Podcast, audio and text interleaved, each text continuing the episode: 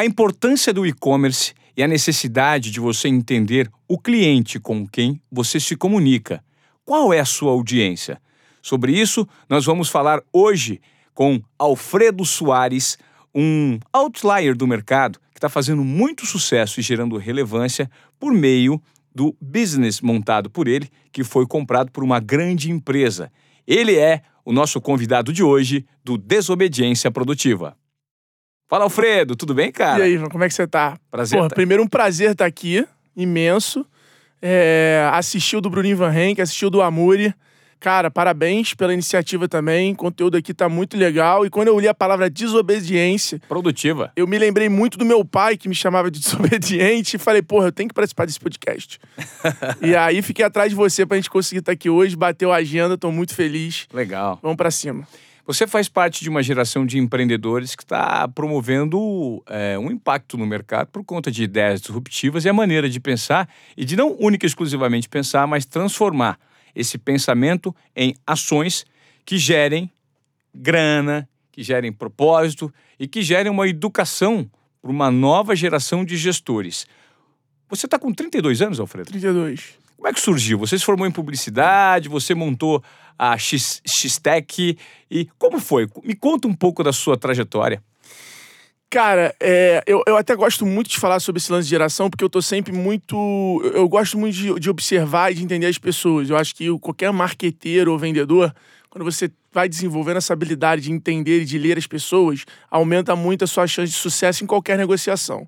Então eu vou até depois, vou contar um pouquinho da minha história para o pessoal entender, mas depois quero falar muito sobre isso, porque eu acho que a minha geração é um início, mas assim, a geração que realmente é tática, prática e produtiva é a geração que está vindo de 18, 19, 20 e eu vou falar a minha lógica analisando as duas gerações. Perfeito. Então já, fico, já fica a manchete para vocês já, aqui. Segura aí, acompanha a gente que vai vir uma, uma coisa legal. Legal. É, cara, eu comecei eu costumo dizer que eu comecei muito cedo, porque quando eu começo a olhar a minha jornada, desde que eu me lembre, o esporte foi muito importante para a pessoa que eu me tornei. Polo aquático. Polo né? aquático eu joguei no Fluminense. É, Ludim, Silvio, Carlinhos foram os meus técnicos, Duda, durante essa, essa etapa. Só pra gente entender, você vem de uma família é, de que nível social? Cara, meu pai sempre teve uma condição muito legal. A gente nunca foi rico, mas a gente sempre foi uma classe média, classe média alta ali. Já passamos por momentos, tudo mais, mas sempre tivemos entre classe média alta e classe média. Mas meu pai sempre me, pro, me proporcionou tudo. E, e, eu acho engraçado que quando eu olho esse lado familiar, é, o meu pai me deu muito mais quando eu era mais novo do que quando eu fiz 18 anos em diante. Então, talvez no momento de 18 anos, que era para ele me ajudar mais, ele me jogou na guerra, e mas quando eu era menor, ele me, me, me, proporcionou muito mais, muito mais coisa. E eu acho que isso até funcionou, sendo bem sincero assim, porque criou um, um gap ali grande e eu tive que correr atrás, que eu falei, cara, não, não posso, eu, eu já me acostumei com isso. É, eu lembro como se fosse hoje, ele me dando o carro com 18 anos, ele me deu o carro usado. Ele tinha grana na época para me dar um carro zero, ele me deu o carro usado e falou assim: ó, cuidado, porque você paga o IPVA em janeiro e tem o seguro.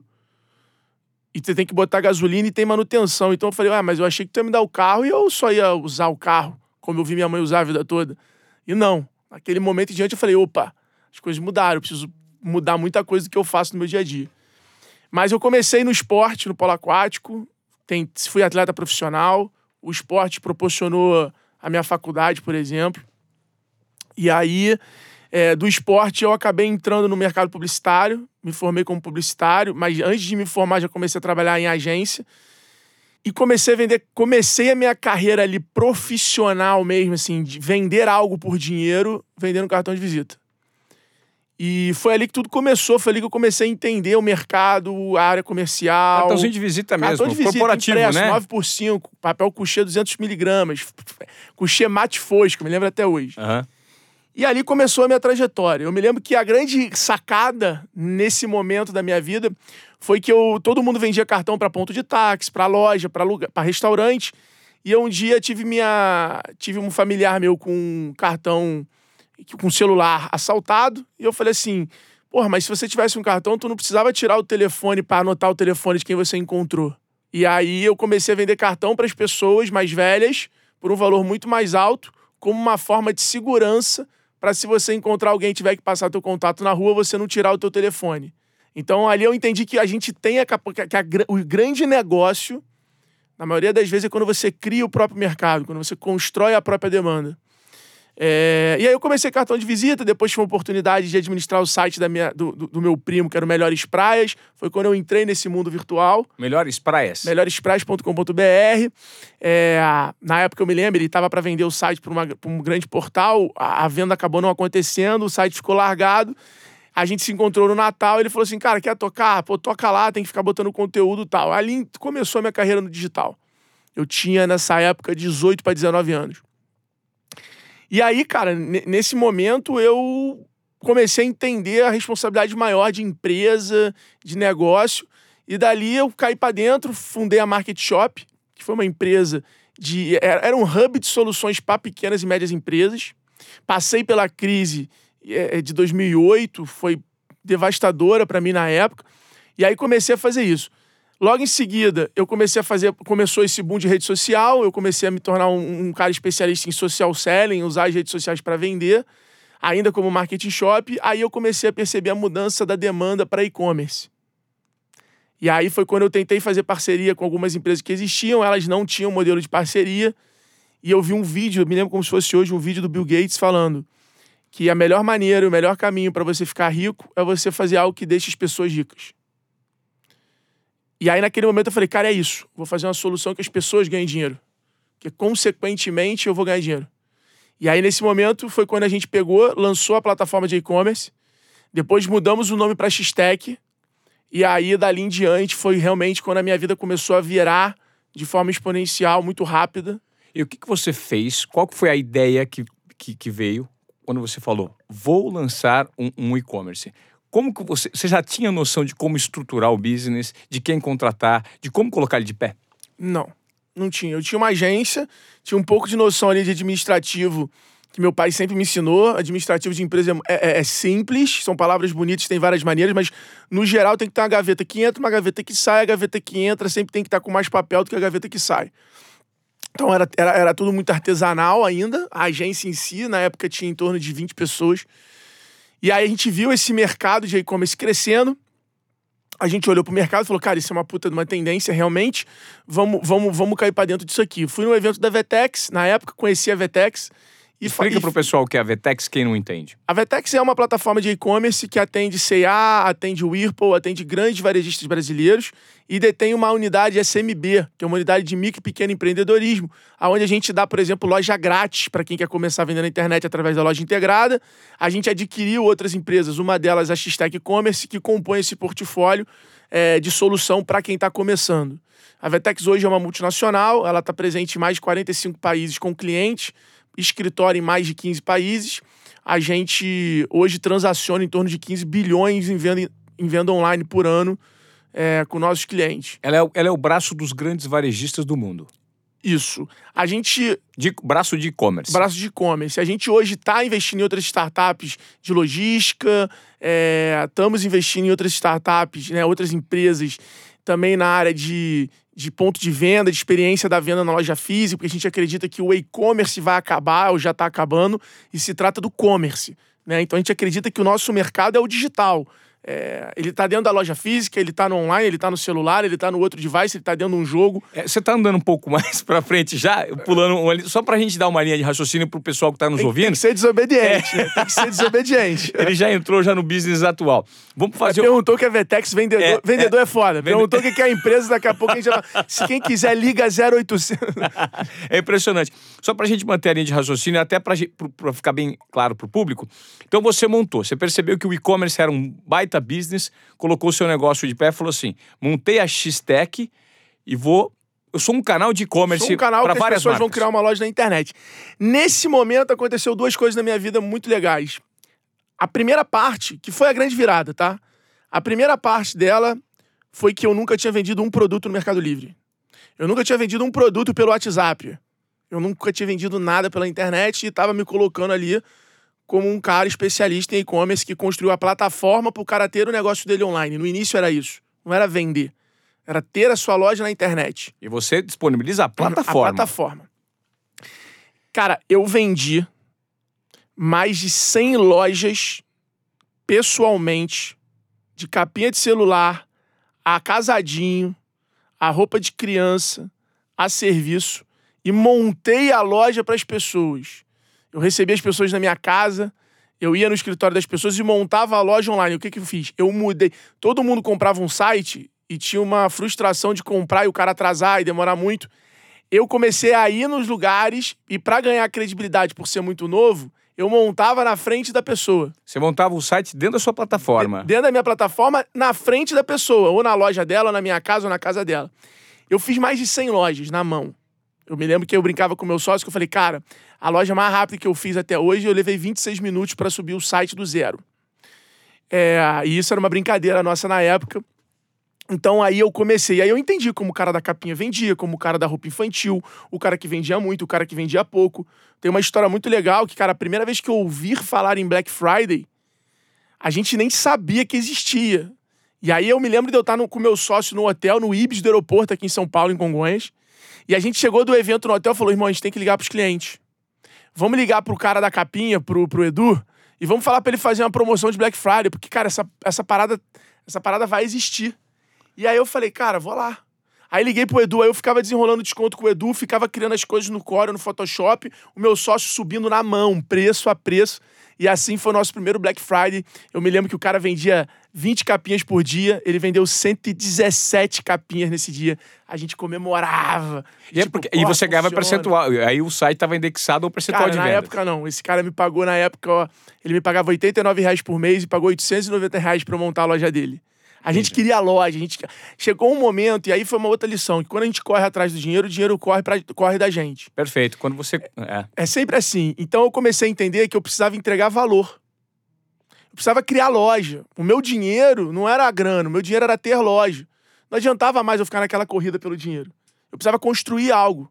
Isso é um erro, cara, que todo mundo aí que está assistindo a gente, que é micro, pequena empresa, até alguns empreendedores médios, existe uma diferença entre você criar um negócio enriquecer com ele, tá? E você criar um negócio rico. Que consequência disso é você ganhar dinheiro também.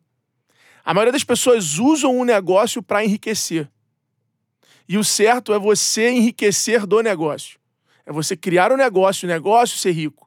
Negócio ter caixa. Porque é consequência de um produto que gera valor. Ele distribuir esse dividendo para você. Perfeito. E não você ficar usando o negócio para pagar suas contas, e aí você quer melhorar a tua vida e tu vende mais, aí tu quer. Isso e, e é um erro muito comum. E eu cometi esse erro durante a maior parte da minha vida inicial como empresário e empreendedor. Então, aí foi essa história, aí a hashtag cresceu, tomou uma proporção muito grande. Eu entendi um lado da importância de as pessoas quererem uma persona na marca por trás de uma empresa. Comecei a dar palestra, comecei a educar, comecei a criar conteúdo. Isso me acabou me afastando um pouco da parte operacional do negócio e aí eu busquei novos sócios, o Jordão entrou e tudo mais. E aí, cara, dali em diante, as coisas foram muito rápidas para mim. As coisas foram acontecendo de uma forma muito rápida, muito acelerada. Eu me tornei um dos principais palestrantes de e-commerce do país. Depois, acabei vendendo a empresa para a Vetex e me tornando sócio de um dos principais players de e-commerce do mundo. Mas eu acho interessante você explicar Inclusive, assisti parte do seu documentário no YouTube, que eu achei bem interessante a linguagem que vocês adotaram, contando sua trajetória. E o que me chama a atenção é que você era muito já direcionado, você sabia o que queria desde o início. Eu sei que a sua intuição e seu senso de oportunismo te levaram para o caminho, porém, você já tinha, pelo menos ficou claro é, no documentário, que você queria já negociar com o Mariano, que era o dono da Vetex. Né? Você já falou, cara, o nome foi criado por isso, né? Quando eu criei X-Tech, já era um nome inspirado em Vetex, porque eu queria ter um pouco da percepção do já ouvi falar nessa empresa. E eu sabia que eles estavam crescendo muito rápido. Então eu criei o nome já para sonoramente as pessoas terem alguma confusão. E o próprio X, a pessoa leu o X na, X, na Vetex, viu o X na gente. Mentalmente, o nosso cérebro tem alguns padrões.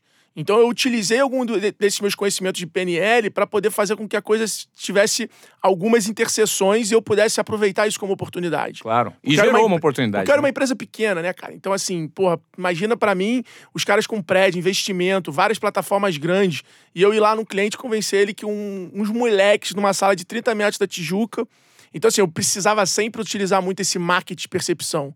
Porque lições que eu tive nesse, nessa jornada é que, cara, não importa o que você fala em momento algum. O que importa é o como a outra pessoa escuta. Essa, esse é o grande desafio da comunicação. Não adianta você falar que você tem o melhor preço. Adianta se a outra pessoa viu valor no que você está falando, prestou atenção, entendeu. Porque você falar que você tem o melhor preço é relativo. É igual você falar o que é caro ou barato.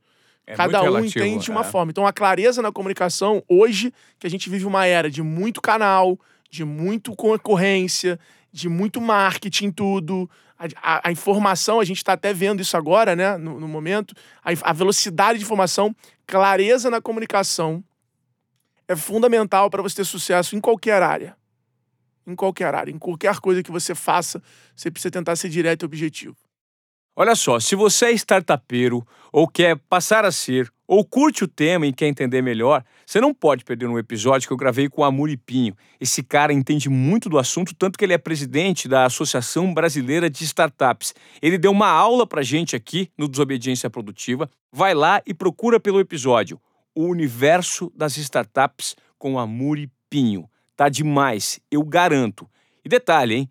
Compartilhe com seu amigo ou aquela pessoa que você sabe que curte esse tema, tá? Vai ser um conteúdo valioso e certamente você vai aprender alguma coisa. E como é que foi esse link com a Vetex? Você chegou e falou assim, cara, quero que você compre isso aqui num futuro, quando ela te gerar valor. E ele acreditou na sua promessa. Cara, ele, ele, ele, conheceu a minha história, falou, cara, você conhece a Vetex? Eu falei, não. Ele falou, vai lá no escritório. Eu conheci ele, conheci o sócio dele, o Sonsini, que hoje é meu sócio. E aí, foi muito legal, porque ele, ele começou a falar no sentido assim: não dá para se criar outras plataformas. É muito mais fácil a Vetex atender o pequeno, porque a gente já tem o produto, é só transformar ele mais amigável do que você conseguir atender o cliente grande e tudo mais. E até o pequeno, porque se a gente entrar no mercado e tal. E eu falava, não, não concordo, tal, tá, papapá. E aí eu, eu, eu virei para ele e falei assim, falei, olha, eu vou mostrar para você que eu entendo de low-end, né, ou seja, de micro pequeno empresário, e você me compra lá na frente. Aí ele olhou para mim e falou assim: tá bom então, beleza. Só que nesse intervalo ele comprou uma empresa de low-end, que era a loja integrada. Quando saiu essa matéria, cara, eu fiquei devastado. Falei, porra, agora ferrou, né? O cara já comprou Porque uma. o cara comprou uma e o cara já falou pra cacete. Que, porra, não dá, que isso. Então, quer dizer, os caras agora vão ter a inteligência e o dinheiro e vai ser difícil. E naquele momento, virou um pouco, veio um pouco desse lado do esporte veio um pouco o lado da competitividade. É, e a gente começou a traçar planos que a gente sabia que, por outro lado, o comodismo das pessoas, a estratégia que a loja integrada ia ter que seguir ia ser uma e a gente podia, poderia fazer alguma coisa. E aí a gente se posicionou exatamente entre as duas e começamos a ganhar mercado, ganhar mercado, até a hora que ele virou para mim e falou assim: acho que a gente tem que conversar. E eu comecei a entender isso, eu comecei a entender que o valor não está na tecnologia no produto, o valor está na marca que você constrói. Outro dia eu falei no podcast uma frase que, assim, quem tá assistindo a gente, eu acho que vale muito a pena anotar nesse momento e, e reler várias vezes. Marcas são perpétuas. As marcas, elas são imortais. As pessoas, as é, empresas, elas morrem.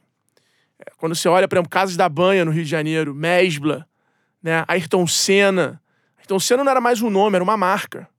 Então, construa a marca. Se você quer ser imortal para o mundo, você precisa se transformar em uma marca. Você precisa deixar um legado a ponto das pessoas falarem, te reconhecerem por algo.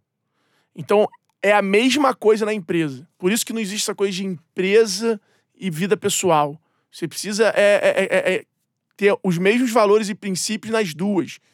Quanto mais autêntico você for, provavelmente mais impacto e mais verdade você vai propagar, e isso é o que conecta as pessoas e faz gerar atenção, que hoje é o ativo mais valioso do mundo. É, o tempo das pessoas hoje é o que mais vale, o que as marcas estão atrás. Só que para você conseguir atrair a atenção das pessoas, você precisa, de uma certa forma, gerar algo em troca, né?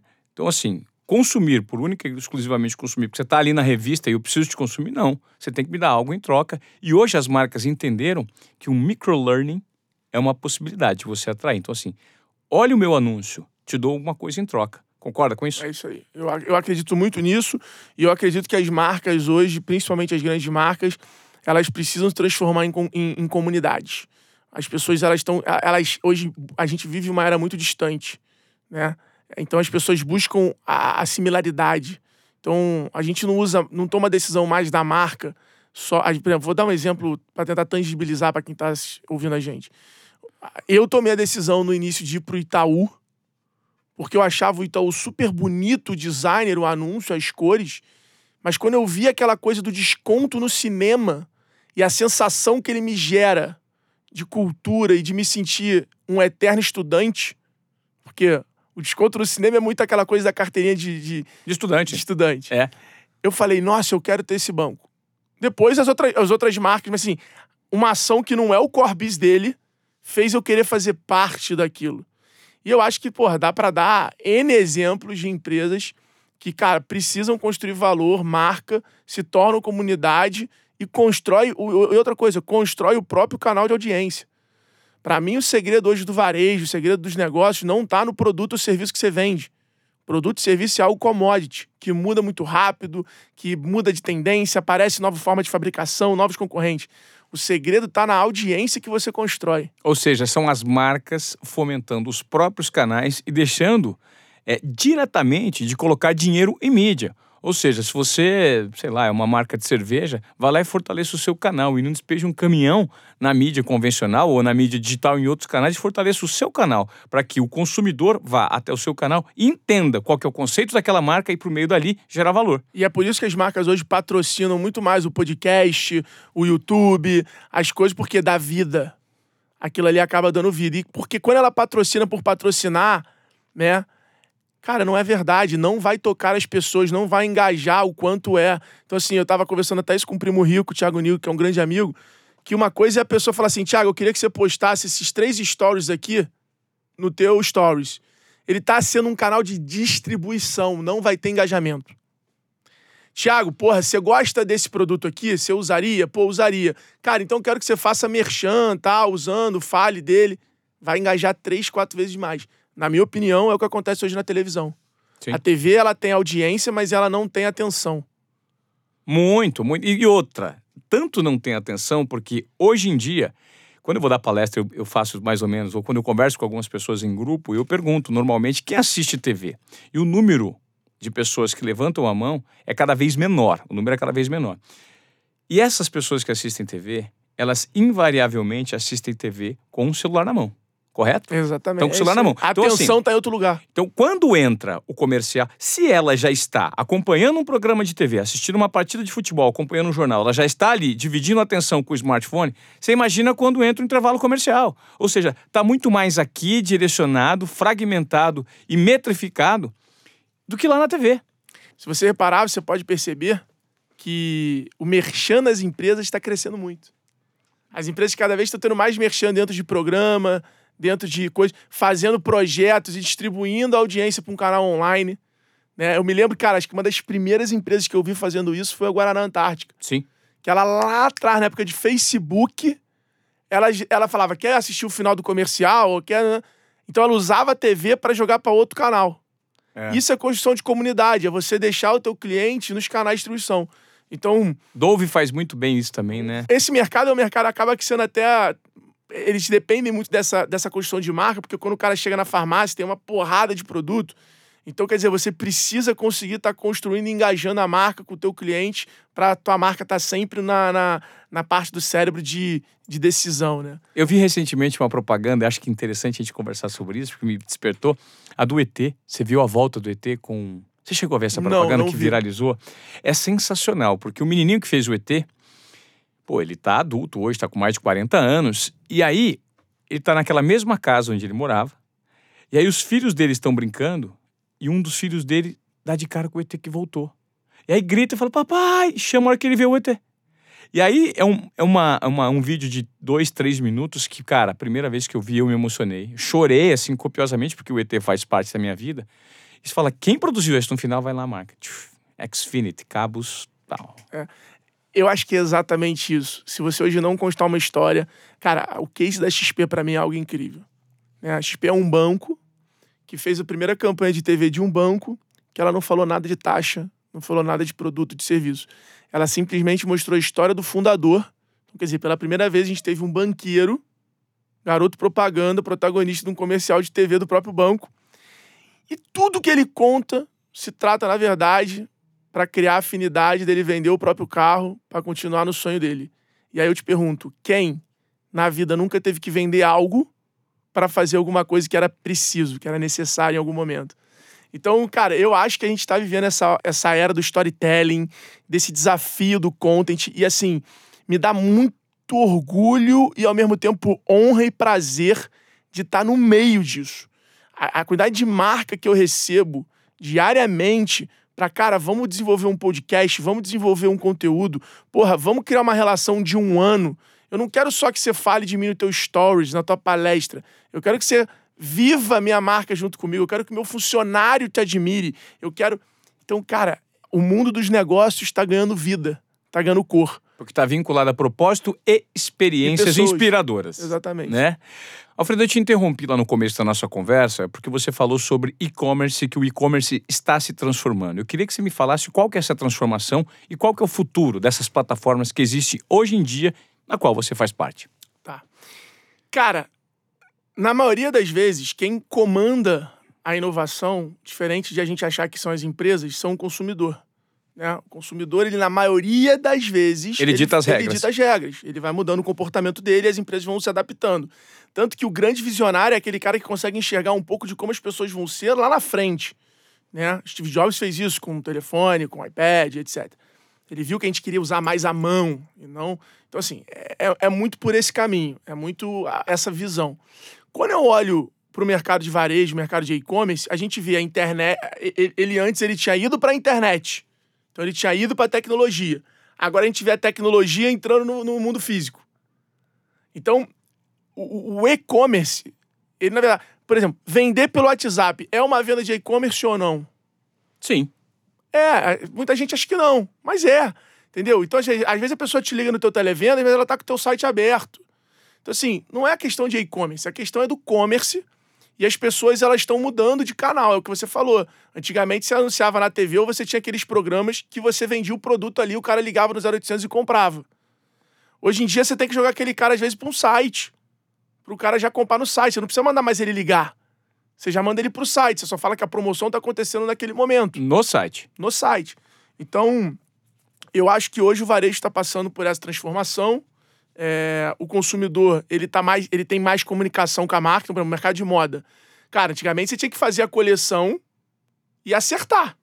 Você pegava ali uma opinião, você via uma tendência, mas você desenvolvia a coleção e durante o desenvolvimento da coleção você não falava com o teu cliente. Agora não. Agora tem várias marcas, Lululemon, Farm, que elas envolvem alguns clientes no processo da coleção. Então o cara ganha alguma coisa, o cara vota, a mudança né, que a gente está vivendo. O boca a boca sempre foi a grande mídia de negócios bem-sucedidos. É, as pessoas falam das redes sociais, mas nós precisamos parar para pensar que as primeiras redes sociais que existem na humanidade são as cidades.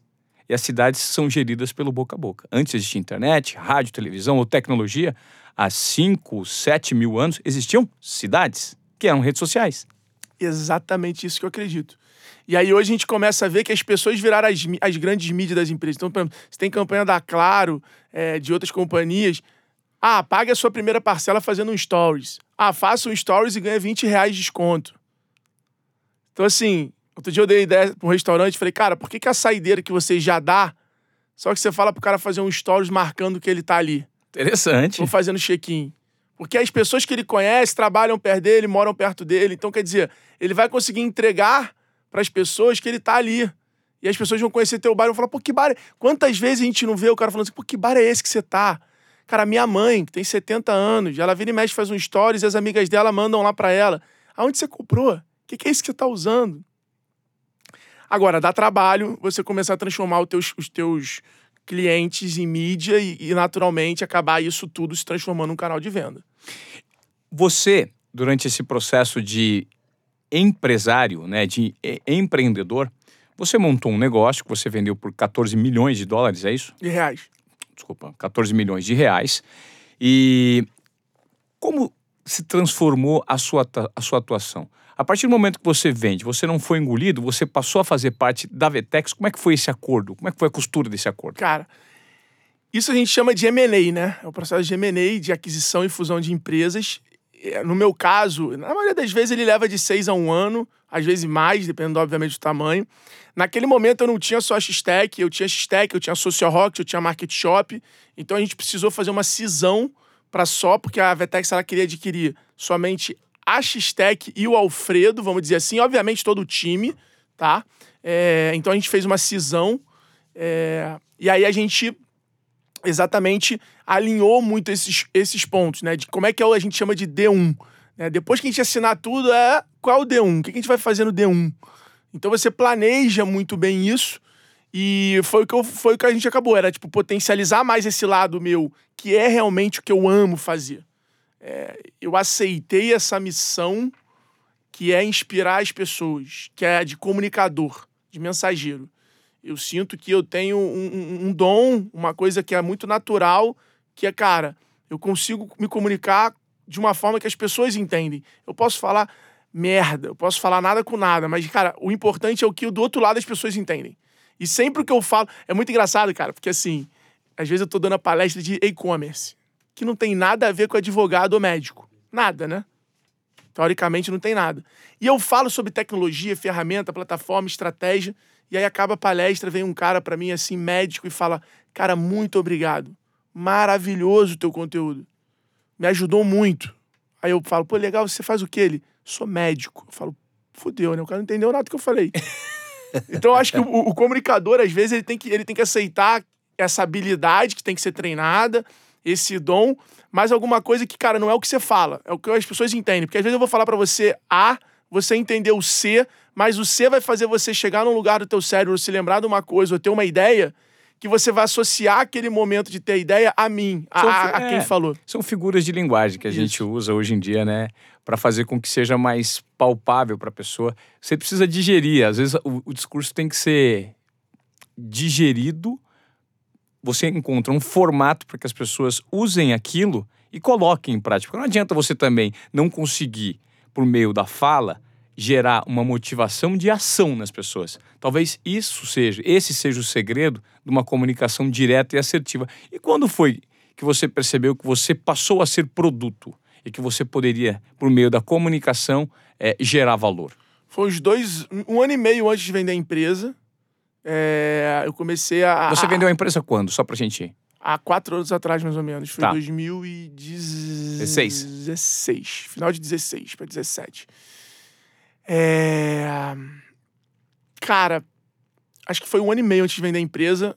E aí eu comecei a sair muito do operacional, a ser um, um líder mais inspiracional do que um líder ali de, de operação, mas sempre entendendo tudo e, e, e metendo a mão na massa em novos negócios, novos projetos. E a mão no microfone. É.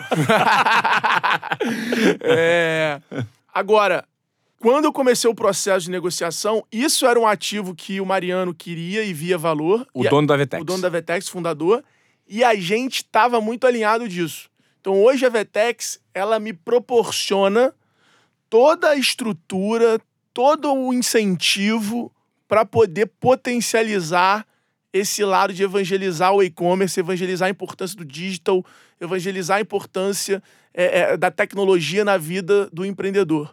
Então, isso era uma coisa alinhada na venda da empresa. Tanto que eu brinco, eu falo, eu não vendi a empresa. Eu tive a oportunidade de comprar uma parte da Vetex e fazer parte desse sonho. Então, e o primo fala uma coisa que eu acho foda e, e, e eu vejo isso na minha decisão lá atrás. Porque quando eu vendi a empresa, a gente é, cresceu o primo, é muito. O primo é o Thiago Nigro. Thiago Nigro, é. é cara, é, o, é a ganância e o medo. E às vezes eu vejo vários amigos meus que tiveram ganância de não vender a empresa em determinados momentos e depois perder a janela. E aí vem uma crise como essa e acaba com o mercado do cara praticamente. Então você precisa, às vezes, não ter essa ganância. Sabe? Às vezes é melhor ter o frio na barriga, ter o medo e falar assim, cara, eu vou tomar essa decisão. E hoje eu vejo para mim, eu poderia ter ganhado mais dinheiro se eu segurasse a empresa? Poderia. Mas talvez eu não venderia pra Vetex depois. E talvez eu não seria tão feliz o quanto eu sou e o quanto a Vetex me, pro, me proporcionou de conhecer o Barack Obama, de, porra, lançar meu livro num evento de 15 mil pessoas, de fazer o meu livro. Então, assim, hoje eu sou um cara que eu posso dizer realizado. em relação a isso e a Vetex faz parte dessa realização. É interessante porque você está falando de algo que faz muito sentido, né? É, para pessoas que dão certo, para empresas que aproveitam o momento de oportunidade, porque está vinculado ao timing. O timing ele é fundamental na transição e no crescimento de qualquer tipo de corporação, de qualquer tipo de pessoa, de crescimento pessoal ou profissional. Por quê?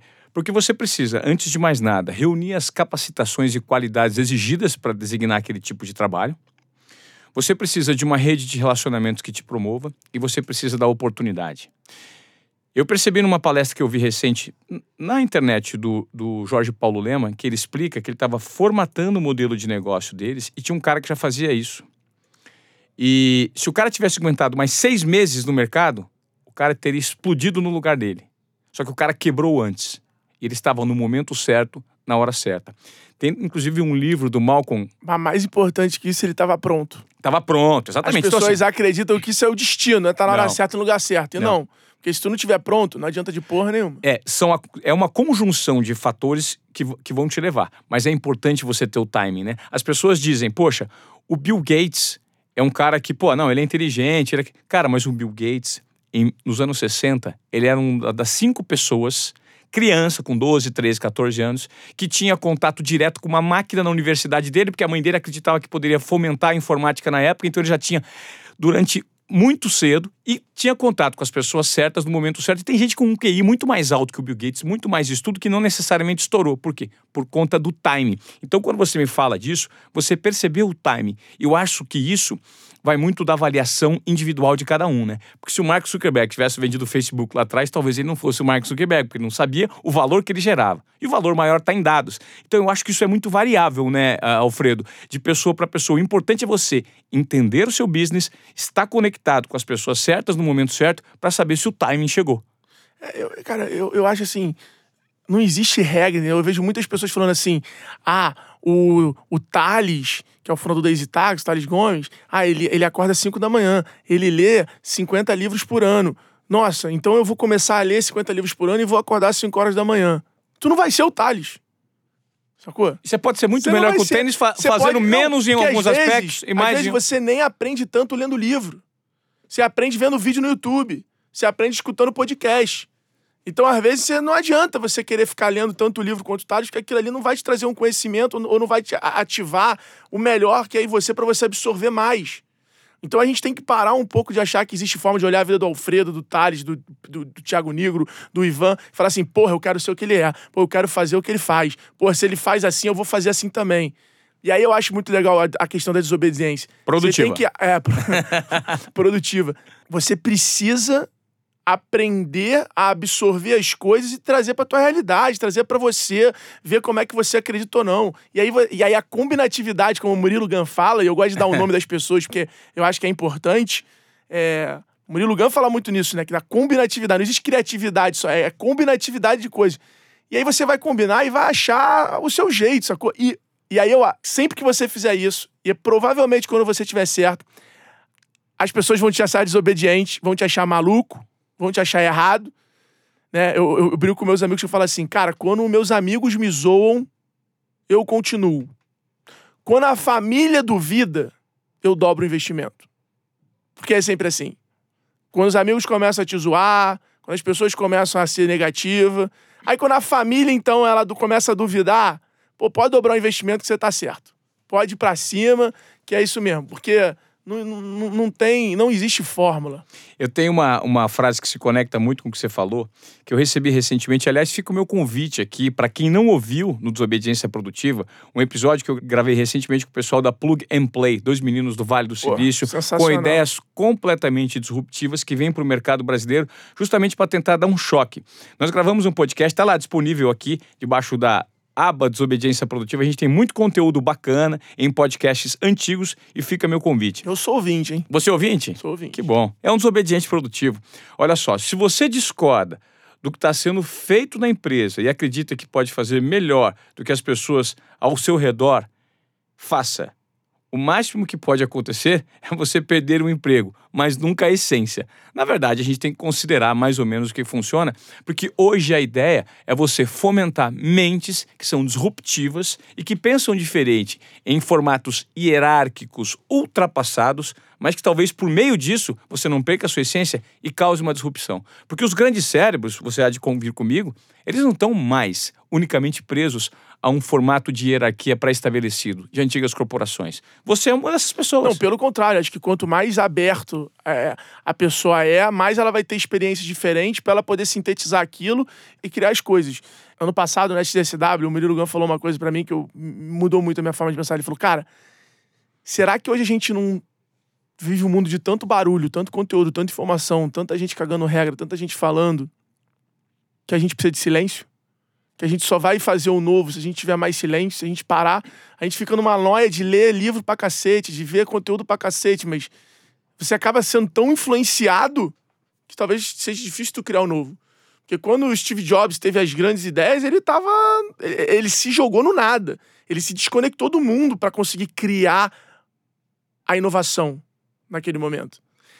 E eu acho que a gente vive um mundo hoje tão corrido, com tanto conteúdo, tanta informação, e se você olhar, elas têm muito, muitos padrões que, cara, é difícil criar baseado nisso. Você acaba só combinando mesmo. E eu falo uma coisa sobre, sobre aquela frase que você falou, do tá na hora certa, o time, que é: você precisa estar tá pronto para na hora certa se colocar no lugar certo.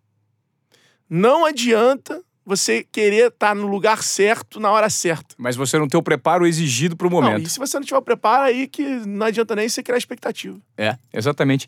É, Alfredo, diante desse formato, dessas ideias suas que são disruptivas, você é um, um jovem de 32 anos, formado, é, teve uma boa educação de base, você junto com alguns parceiros, vocês estão formando é, uma nova geração de empreendedores por meio da metodologia que vocês implantaram, que é o Gestão 4.0.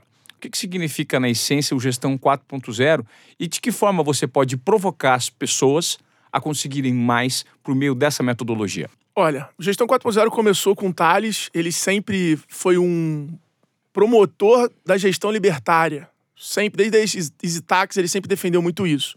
E o Thales é um cara muito gestor, no modo geral, ali da, da, da companhia. E aí a gente se conheceu, e eu, eu ele Nardon, Nardon trouxe a RAP Brasil, Bruno Nardon. Eu fundei a Xtec, hoje sou VP institucional da Vetex, né, investi em outras startups, mas enfim. A gente sempre teve essa mesma crença. Que, cara, descentralização, agilidade, números, dados, né? A gente tem uma, a gente tem uma, uma crença que, cara, dados de controle é diferente de dados de decisão. Se dados de decisão, você tem que ter comparativo, senão não adianta. As pessoas viram para mim, não, Fredo, eu olho o meu estoque aqui do meu telefone, eu controlo o meu negócio, eu tenho dados. Não. Dado é se você soubesse a quinta-feira de hoje vendeu mais do que a quinta-feira passada e a mesma quinta-feira do ano passado. Isso é métrica, isso é, é o dado moderno para você tomar decisão, e não você só ter o um número.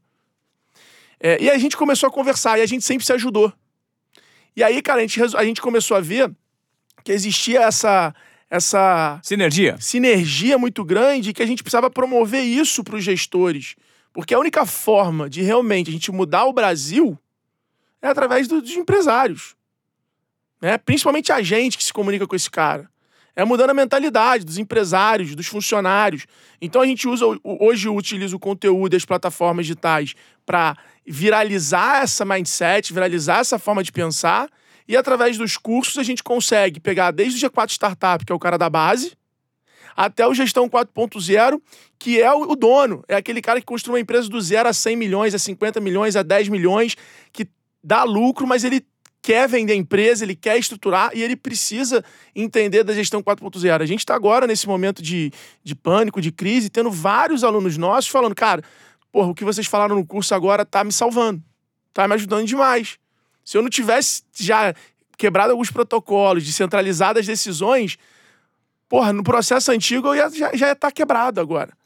Então a gente fez isso e agora a gente está na linha dos cursos que é o G, G Growth, G4 Growth, G4 CX, que é para o time deles conseguir. Então, assim, o nosso propósito com gestão, né? Nosso objetivo é mudar a realidade do Brasil através da geração de emprego, usando os empresários como multiplicadores disso. E para isso, é o, e é o que eu sempre defendo no gestão. A gente está lá como ponto de atenção, como mentor, para não dar a solução à resposta, mas para conseguir mostrar para cada um deles realidades diferentes, ferramentas diferentes, para compartilhar esse momento e, e, as informações, as histórias e a gente aprender junto. Eu, eu, te garanto aqui, Ivan, eu saio de um gestão no final de semana de gestão muito melhor, muito mais preparado, aprendendo com os 50 pessoas que estão ali do que cada um deles. É assim, é, é uma troca de energia, de otimismo, de, experiências incrível, incrível. Porque é um compartilhamento de experiências, na verdade, né? Você nunca vai ter a resposta certa para o business que não te pertence, mas você de repente gera por meio de provocações, de ideias e de formatos de pensamento algo que seja a chave para o dono do próprio negócio descobrir qual é o caminho que ele deve seguir. Eu dou a ideia X, o cara porra, entende a ideia Y e fala assim: puta, mas isso aqui dá pra eu fazer assim no meu negócio. Fora o network, as pessoas se ajudando. É, cara, a gente tem um desafio. A gente é muito feliz, principalmente pelo propósito da empresa. É, o Gestão tomou uma proporção em um ano de formar mais de 2 mil empreendedores no G4 Startup, mais de 900 gestores no Gestão 4.0. E a gente quer fazer isso chegar ao maior número de pessoas e que as pessoas deem valor para aquilo que elas estão recebendo. Qual que é o formato que vocês montam do Gestão 4.0? É um formato de mastermind que vocês fazem no final de semana? Cara, na verdade não tem muito esse formato, tá? O formato de gestão hoje eles são, é, são três dias. No primeiro dia, o Thales faz uma mentoria sobre gestão, então ele fala de produto, de cultura, de contratação, de time, de metodologia, então ele é, é de venda de empresa, de, de valuation. Então ele dá um panorama mais geral, 360 sobre gestão gestão libertária, gestão 4.0, e depois faz uma mentoria coletiva, sempre ele com os 50 e alguns, e alguns convidados especiais que são mega empresários, muitos deles até nossos mentores. No dia seguinte são dois dias, e aí o Nardon abre o dia com uma palestra de growth, então, como o growth influencia produto, como o growth influencia marca, como o growth muitas vezes não é uma área só da empresa, mas é um conceito da empresa entender aquilo, de como ela cresce rápido, como ela enxerga, como ela muda a maneira dela enxergar oportunidades. Então ele vai e faz quatro horas de conteúdo com essa galera na parte da manhã. Eu venho na parte da tarde falando sobre o novo consumidor, sobre novos canais de venda, sobre algumas campanhas, ferramentas. Já levo muito mais para o lado da questão criativa, da conexão do marketing com vendas atualmente. E aí, de tarde, começam as sessões de mentorias, que são grupos de 12 a 13 pessoas, cada um com um mentor. Então, eu fico em um, Nardon em outro, e são sempre dois mentores convidados. Então, desde o Danny Denis, que era CEO da Nubank, é, Marcelo Toledo, que é CTO da Oi, da, da Nubank também, é, Juliano. Então, assim, a gente pega uma galera que é, é de peso para sentar com essa, esse pessoal e a gente debater. Então, nesse momento, um aprende muito com o outro. É, lembrando sempre e fortalecendo que não é uma consultoria, é uma mentoria. Então, a gente provoca, a gente traz insights, traz ideia. Não é a gente dar a solução ou diagnóstico para ninguém. E aí rola, rola, uma troca, e aí são quatro sessões de mentoria. Ou seja, são mais de oito horas aí de mentoria com essa galera. E aí, depois disso, a gente dá um certificado que eles estão formados. E aí entra algumas outras coisas que a gente vai fazendo com eles. Tá se formando uma grande comunidade. E, cara, é cada história incrível, Ivan. É cada história de cara que começou no Sebrae, num evento do Sebrae, e hoje fatura 150 milhões por ano. É cara que pegou o negócio do pai quebrando devendo 20 milhões e hoje fatura 500 milhões de reais por ano. É impressionante a capacidade das pessoas do Brasil. É realmente assim anima, animador, cara. Eu acho que essa, essa crise do coronavírus ela vai de certa forma provocar, né, forçadamente, um aprimoramento e um desenvolvimento de outro tipo de relação que também gere valor esse relacionamento online ele já existe, mas certamente depois disso nós vamos sair fortalecidos com alguma maneira de resignação, de mindset, de encontrar outras plataformas de se comunicar, de dar o jeito na crise, porque nesse aspecto o brasileiro é muito forte, né? É impressionante a, a, a velocidade e a forma que o brasileiro se adapta, sabe? E, e o brasileiro ele tem uma característica que é muito legal, né? Ele é otimista. Ele é otimista. O brasileiro, na grande maioria, ele é otimista. Como é que você encontra formas de absorver conteúdo para estar sempre se reciclando? Qual que é a sua fonte principal? Você lê, você assiste vídeo, você ouve podcast? E quem são as suas referências? Cara, podcast é algo que eu estou ficando um pouco viciado. Tenho ouvido bastante. Escuto sempre naquela velocidade um pouquinho mais rápida, às vezes pego alguns trechos assim e já mudo, porque eu tenho um pouco desse lado mais acelerado. É, gosto muito de ver os nuggets no Instagram, cara. Cara, é impressionante, mas aquele nuggetzinho de dois minutos, de um minuto, ele me passa uma mensagem que eu já tenho uma ideia. Eu gosto muito de anotar as ideias que eu tenho. Então depois eu vou relendo bastante aquilo. É, as minhas referências hoje, eu aprendi uma coisa nos últimos anos, conhecendo muita gente foda, muita gente bacana, e isso mudou a minha maneira de você começar a enxergar quem são os seus mentores, quem são as suas referências. Então, por exemplo, o meu professor de luta, Alexandre Imperador, um abraço. Cara, eu conheci o cara, o cara ele tem uma felicidade, ele tem um otimismo, ele chega lá para me dar treino meia-noite, numa alegria, numa disposição que eu falei assim, irmão, tu é o meu mentor. Sim. Você me ensina a ser otimista, a ser feliz, a ter disposição. Sabe, você é um cara que me, me motiva. O Thales, porra, muita gente vê o lado de gestão dele, mas, cara, a maior contribuição que ele faz para mim como amigo e sócio, cara, é a disciplina dele. O cara é extremamente disciplinado. Na... Então, assim, eu, eu vou separando, sabe? Eu vou pegando aqui, aqui. Então, quando eu tô me sentindo meio disciplinado, eu começo a ficar olhando e vendo e falando assim, porra, olha lá. Pô, se ele tá falando, por que, que eu não posso também? Então, eu acho que as pessoas têm que descentralizar. Eu vejo as pessoas escolhendo mentor e pessoas para seguir por causa da grana. Ah, não, porra, porque o cara é bilionário, eu quero ser também. Ah, porque o cara montou uma companhia. Você tem que escolher o cara se o cara te toca de verdade. Se você realmente entrega o teu tempo e atenção para aquele cara e a maneira que aquele cara fala te dá uma luz, te, te, te toca realmente, sacou? Te comunica. Porque senão você tem muito mais uma questão de você ter um ídolo e não necessariamente um mentor. E hoje você acredita que uh, tecnologia, né? Esse, esse mundo 360 que nós vivemos em relação à plataforma de comunicação, todo mundo tem um canal na palma da mão. A gente está gerando, de certa forma, muita gente que está surfando numa onda para transmitir conhecimento, mas sem conhecer na prática. Saca empreendedor de frases feitas, mas que nunca construiu. Como você observa esse tipo de conteúdo que está em circulação? Quando você fala alguma coisa que você viveu, ela chega para as pessoas de uma maneira diferente. Então, eu acho que não adianta a gente ficar perdendo energia com isso, entendeu? E tem pessoas que realmente podem não ter feito na prática, mas elas muitas vezes viveram do lado de pessoas que fizeram e elas têm o dom da comunicação. Então, eu acho que isso aí pode ser também, muitas vezes, um puta de um preconceito nosso de, ah, porque o cara não fez, ele não pode falar. Mas e se o cara viveu do lado de quem fez? Sacou? E se ele viveu do lado de quem fez, ele acompanhou aquilo ali de bastidores, de perto, aprendeu e tem o dom de passar. Assim como outras pessoas que são muito competentes tem o dom de ficar todo dia sentado numa mesa trabalhando, fazendo a empresa crescer, ganhando muito dinheiro, mas não quer compartilhar com ninguém. Sim. Só quer compartilhar com o time dele. O cara claro. não gosta de falar, não tem o dom, não quer. Então acho que isso, isso é um pouco assim. Óbvio que as pessoas que falam, que já viveram, falam com mais verdade, falam com mais autenticidade. Então, naturalmente, você percebe isso ao ela falar alguma coisa. Por outro lado, eu acho que a gente tem que parar um pouco essa porra de ficar julgando de ah, não fez, tá falando, ah, não fez, tá não sei o que lá. Porque isso também tá virando uma puta de uma bolha, de uma corrente que, tipo assim, a todo mundo que começa a falar, ah, é palestrante de palco, né? Ah, só de palco. Eu mesmo passo por isso. Sei lá, tem um problema na empresa lá. Aí o cara vira e fala: Porra, plataforma deu problema, mas o cara tá vendendo o curso de como fazer e não faz nem na empresa dele direito. Cara, o que tem a ver? Para a empresa dar um problema, pode ser um milhão de fatores que muitas vezes são externos. O que, que tem a ver eu estar querendo ensinar ou ensinando algo que eu fiz e deu certo, com naquele momento a minha plataforma está tendo um problema? Então as pessoas hoje também estão muito julgadoras. Sacou? Se de repente aquele conhecimento não necessariamente serve para você, descarta. Exatamente. Porque ah, tem público para todos. Esse cara não me chama atenção. Ah, deixa pra lá. Por exemplo, os meus mentores hoje não são mentores que têm rede social.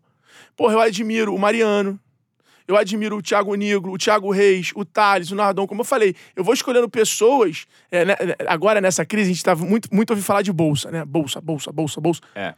Eu postei uma coisa que eu falei assim: falei, gente, escolham o seu guru. Porque se tu ficar ouvindo todo mundo, tá fudido. Sei nem se pode falar palavrão, mas foi. Se você ficar seguindo todo claro. mundo, você tá ferrado, meu Então, você, nesse momento é o momento de você escolher o seu guru. Quem é o cara que você vai acreditar, que você vai vir? Porque não adianta, mais informação vai te atrapalhar mais do que ajuda nesse é, momento. É, quanto, quanto mais opções no cardápio, mais difícil você tomar a decisão. Agora, você falou de coronavírus, eu acho que a gente vai viver uma, um momento que vão nascer grandes novas lendas, sabe? muita gente fazendo coisa muito legal, muita empresa se posicionando de forma muito bacana. É, eu acho que foi um verdadeiro rebote aí. Tudo isso que está acontecendo, óbvio que é lamentável, é óbvio que vai ter vários efeitos colaterais, mas eu acho que a gente, não sei se por um vírus, se isso, mas assim, a gente precisava parar para olhar as coisas de uma maneira diferente. E, e, e, eu vi o vídeo lá da Itália, né? Uma galera deve ter assistido, porque tá tudo viralizando muito rápido. É, o mundo deu 30 dias pra gente parar e olhar nossas vidas. É. E eu falo isso no gestão toda a aula antes de abrir. Eu falo assim, gente, queria saber qual, quem de vocês aqui tirou três dias para ficar pensando no seu negócio. E é só empresário grande. Cara, ninguém levanta a mão. E eu falo, o maior valor que a gente está entregando para vocês é conseguir fazer vocês ficarem três dias pensando no negócio de vocês. E não a gente está aqui falando. É, de uma forma, de uma forma aprofundada. E quando é que a gente faz uma reunião com a gente mesmo, né? É. Qual foi a última vez que a gente parou e ficou uma semana em casa pensando em tudo da nossa vida? A angústia. Cara, eu acho que a gente. Se a gente não olhar dessa forma, acho que a gente surta, entendeu? Acho Legal. Que... Desequilíbrio. Alfredo, cara, é, foi um prazer compartilhar suas ideias. Você se coloca como um player do mercado que está influenciando uma nova geração em relação principalmente a comportamento. De uma maneira muito inovadora de consumir conteúdo e colocar esse conteúdo em prática. Parabéns pelo que você conquistou até aqui e parabéns pelo tipo de influência que você está gerando, uma influência positiva, né? Desconstruindo protocolos específicos e formatos feitos é, para uma nova geração que consome conteúdo e que está muito vinculado ao propósito, né? Está muito vinculado ao risco, ao propósito, ao transformar. Eu acho que transformar talvez seja a palavra que mais reflita esse momento que nós estamos vivendo. Tudo isso, claro, provocado por um acesso à, tecnologia que cada, cada vez mais evolui, cada vez mais entrega é, soluções inteligentes para gente. Então, assim, foi um prazer compartilhar isso com você. Muita sorte, sucesso. Tem alguma pergunta que eu fiz, que eu deixei de fazer para você Tem que você que gostaria? a gente começou, ficou pro final, né? A minha visão da, das gerações. Eu vou, vou tentar ser bem, bem, bem objetivo nisso. Eu acredito que a minha geração de 30 anos hoje em dia foi o cara que ele estudou a vida toda e ele viu valor na ideia. Se você pega pessoas da nossa idade, pessoas de 40, é, o cara fala, pô, tive uma grande ideia. Aí ele via tanto, ele acha que a ideia dele vale. Aí ele terceiriza a criação de logomarca, terceiriza a agência para vender, terceiriza a empresa para fazer o site, terceiriza a fabricação do produto. Esse é o cara da geração de 30 anos. É o cara que vê valor na ideia e terceiriza tudo. A geração que está chegando, de 18, 19, 20, 21, é a geração tática. Os caras, antes de ter um CNPJ, começam a vender. Os caras aprendem a criar o próprio site, mesmo que básico. O cara começa a aprender a vender produto da China, mesmo se o produto está no Brasil. O cara, ele, ele, ele, ele, sabe fazer o próprio anúncio, ele sabe fazer a própria logo, ele cria... Né? Ele, ele entende de tráfego de, de dados? De dados. Então é o cara tático. Não é o cara da ideia. É o cara que ele primeiro sai fazendo para depois ir resolvendo. Eu não estou dizendo aqui o que é certo ou o que é errado, mas você hoje encontra muito mais pessoas bem-sucedidas na faixa etária de 19 e 21 anos que tem essa atitude de construir um negócio do que de 30 anos. A maioria tá trabalhando, tá em algum lugar, tal. Por quê? Porque o cara ele liga eu tive uma ideia. Ele acha que a ideia dele vale muito, ele já começa a terceirizar tudo e ele no final não sabe nada, ele só sabe da ideia. Então, eu acho que existe essa diferença, e aí o que eu posso falar é: nunca é tarde para mudar. Se você tem 20, 30, 40 anos, só pense que o conhecimento, cada dia que passa, é mais commodity. Vai ter um, a gente vai viver a era de botar um chip e aprender inglês. Então, se preocupe muito em desenvolver as suas habilidades táticas para você poder evoluir elas na, na prática e, conse e, consequência, fazer a diferença naquilo que você optar fazer. Alfredo Soares, obrigado. Presença Cara, ilustre Ivan, prazer aqui. imenso. Prazer Você é tá meu. convidado pro Vetex Day, que vai acontecer em setembro. Dia, é, eu não sei o dia exato lá, mas está lá no meu Instagram. Tá. A gente vai sortear um ingresso do Vetex Day pra sua galera lá no Instagram. Legal, vamos fazer isso então. Tá. E eu vou gravar, inclusive, para você que está nos ouvindo aqui agora, o Alfredo Soares, eu vou gravar um conteúdo extra para você que entrar no meu Instagram, o Ivan Underline Moré. A gente vai sortear esse convite do Vetex Day que é uma super oportunidade de imersão e de conhecimento. Esse tá? ano tem Michelle Obama, então vai ser bem Ô, legal. lou- Ô, louco, sério? Vai ser bem legal. Demais. Então já gera um desejo aí pelo evento. E aí eu vou gravar com você. Para você que está nos ouvindo, tem um conteúdo extra que eu vou gravar com você a partir de agora, que é só para quem entrar lá. Combinado? Lá. Valeu, tamo junto, galera. Bora vender. Abraço.